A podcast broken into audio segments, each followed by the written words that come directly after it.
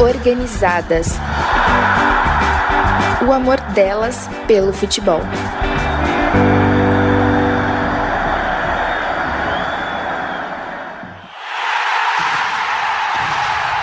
Você tem um sonho, trate ele como um objetivo e faça de tudo para que você realize. Então, apesar de todas as dificuldades que você vai encontrar, tem uma frase que diz, né, que você pode encontrar pedras no seu caminho, mas aí depende com o que você vai fazer com elas, se é um muro ou é uma ponte.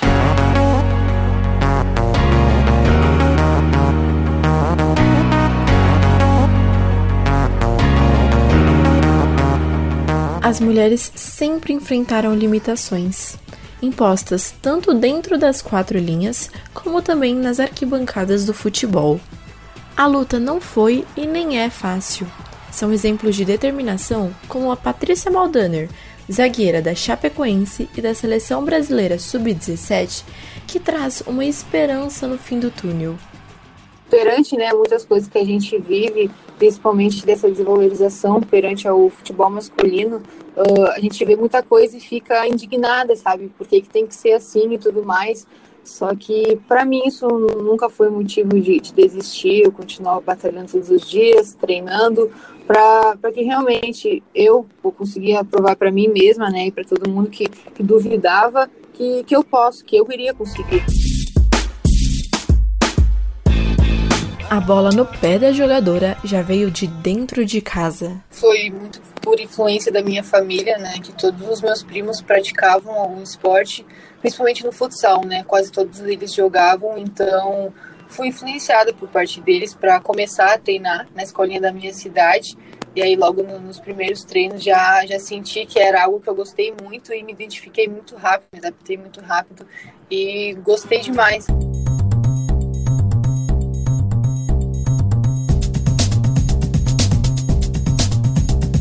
Mas infelizmente, essa não é a realidade de todas as meninas. A Daiane Martins, jogadora do Corinthians, começou a carreira quando mais nova, na escola pública em que ainda estudava. É, eu comecei no futsal, né? Eu estudava no colégio público e jogava futsal pelo colégio, né? E aí foi uma dessas oportunidades que eu passei no meu terceiro, no meu último ano, né? Tive uma bolsa de estudos, então foi sempre assim: estudava e jogava não profissionalmente. Minha mãe me ajudava, dinheiro de passagem, os clubes davam dinheiro de passagem. Em 2011 que eu consegui entrar no profissionalismo de como um atleta de futebol, né? Eu passei pelo pelo Botafogo, pelo Vasco da Gama, e o meu último clube antes do Corinthians foi o Flamengo, né? O preconceito por ser mulher e jogadora de futebol também seguiu a carreira de Daiane. Me pergunta o que, que você faz? Eu sou atleta de futebol. E aí olha para mim e fala assim: Nossa, você é atleta de futebol? É, né, quando a pessoa ela se assusta e fala que eu sou uma atleta de futebol, é em questão disso. É tipo, por ser atleta de futebol, tem que ser o quê? Masculina? Não. Entende? Então, uma das coisas que eu passo até hoje é isso. Isso me irrita um pouco, mas eu tento levar, sabe? Eu respondo sempre com muita educação e fazendo o que a gente responda em alto nível para ver que o futebol é feminino. Mesmo assumindo a diretoria, a trajetória de Natália Zanotti não foi livre de preconceitos. Apesar de que no início eu tinha eu, eu via, né, percebia muita resistência por parte de alguns homens quando eu chegava, tipo, na estação de trem já onde eu morava, no bairro onde eu morava. Tinha um grupinho de uns meninos que eles não sentiam vontade quando eu tava por perto. Mas a gente, né, relevava. Eu não estava ali por conta de ninguém, estava ali por vontade própria e, e com essa mentalidade é que eu segui meu caminho e minha vontade de ir pro jogo.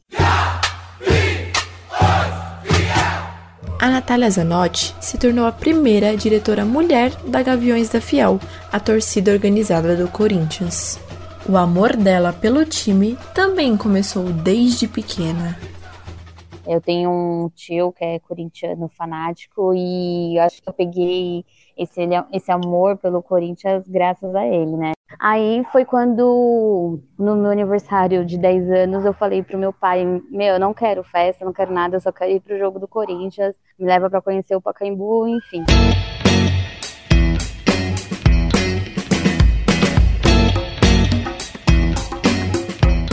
Sócia da Gaviões da Fiel desde 2003, a Natália sempre foi ativa na torcida e iniciou a trajetória como parte da diretoria de comunicação da torcida em 2013, na gestão do presidente Donizete. Me formei em jornalismo em 2012, né? Quando eu entrou a gestão do Doni, eu comecei a participar nas atividades de comunicação, prevendo no jornal, fazendo a diagramação, enfim. E aí o Diguinho pediu para eu assumir a, a direção de comunicação, né? Eu não tinha um, um relacionamento muito aberto com ele para conseguir avançar em alguns temas da comunicação dentro da entidade, mas a gente conquistou muitas coisas.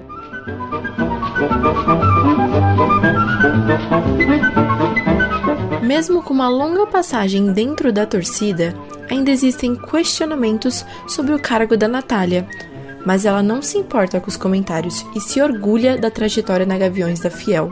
Nessa gestão foi o período em 2015 que eu comecei a me relacionar com o Digão. Então, é, eu tenho um, não é orgulho, mas eu, eu sinto, me sinto confortável em falar que assim, se eu estou nessa posição hoje foi por, foi por minha própria, por tudo que aquilo que eu fiz, exerci, pelo meu reconhecimento, meu trabalho, daquilo que eu entreguei, entendeu? Não por influência do, do Digão, que hoje é meu marido, que é o, o atual presidente, entendeu? É, isso foram, foram méritos meus de eu estar onde eu estou.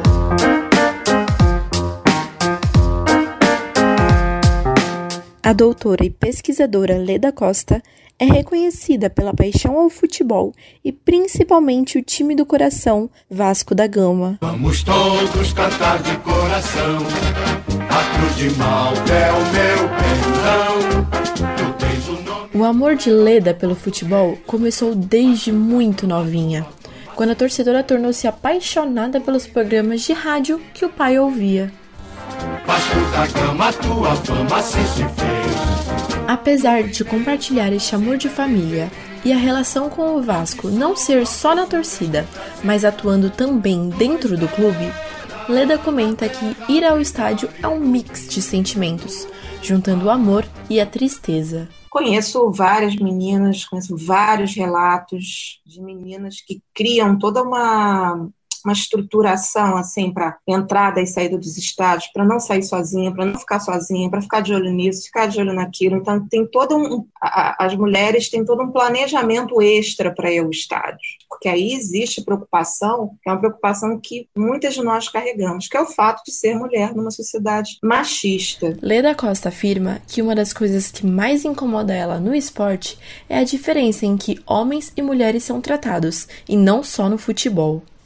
A pesquisadora explica que em outros setores, principalmente os artísticos, as mulheres já possuem grandes papéis e muita representatividade, mas o mesmo não ocorre no meio esportivo. A mulher já ocupa um espaço interessante na arte já há muito tempo. A representação da mulher também tem cada vez mais ganhado mais dinamismo, mais problematização em relação a todos os problemas que a gente enfrenta cotidianamente. Temos novelas no Brasil muito progressivas. Quando você pega o esporte, a impressão é que ele parou no tempo, ou que ele tem muita parou no tempo não, é forte demais. Mas ele tem uma dificuldade de acompanhar algumas mudanças que na sociedade já estão muito mais avançadas. Desde pequena muito preconceito, aqueles papo futebol não é para mulher.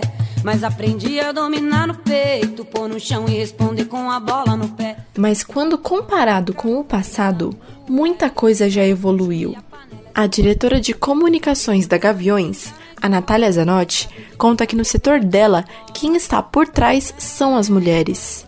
Todo mundo acha que ah, os posts das redes sociais é feito pelos caras, e não, tem duas mulheres gerenciando isso de plano de fundo, sabe?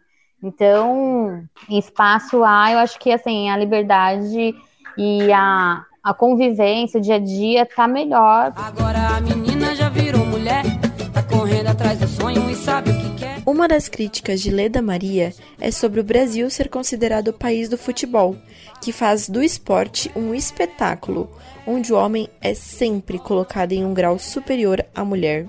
Um país do futebol, que é um país do, de um futebol muito específico, né? Que é o espetacularizado da, da Série A e dos homens. O que me assusta no futebol em relação ao machismo, como é naturalizado. É difícil encontrar um, um locus assim da sociedade em que o machismo seja tão naturalizado como é o futebol no Brasil. É sempre jogador, quando se fala em seleção brasileira, não se até que hoje em dia parte da mídia tem se preocupado em dizer seleção masculina de futebol. Até pouco tempo atrás se entendia que seleção, seleção brasileira de futebol era naturalmente a dos homens.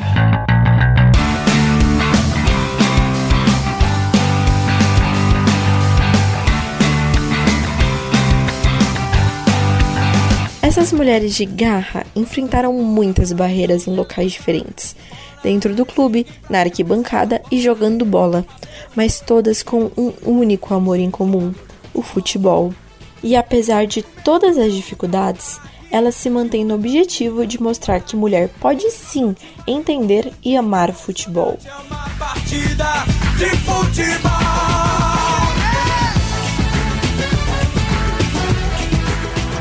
No próximo episódio, nós falaremos das conquistas e quais são os passos para naturalizar a participação feminina no estádio.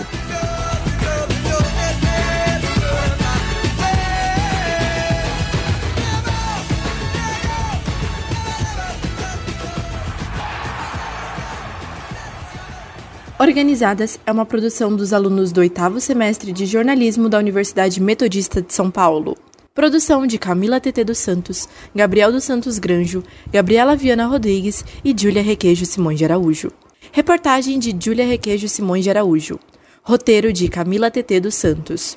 Edição de Júlia Requejo Simões de Araújo e Emerson Marcelo Albernas. Trabalhos técnicos de Emerson Marcelo Albernas. Orientação de Filomena Saleme.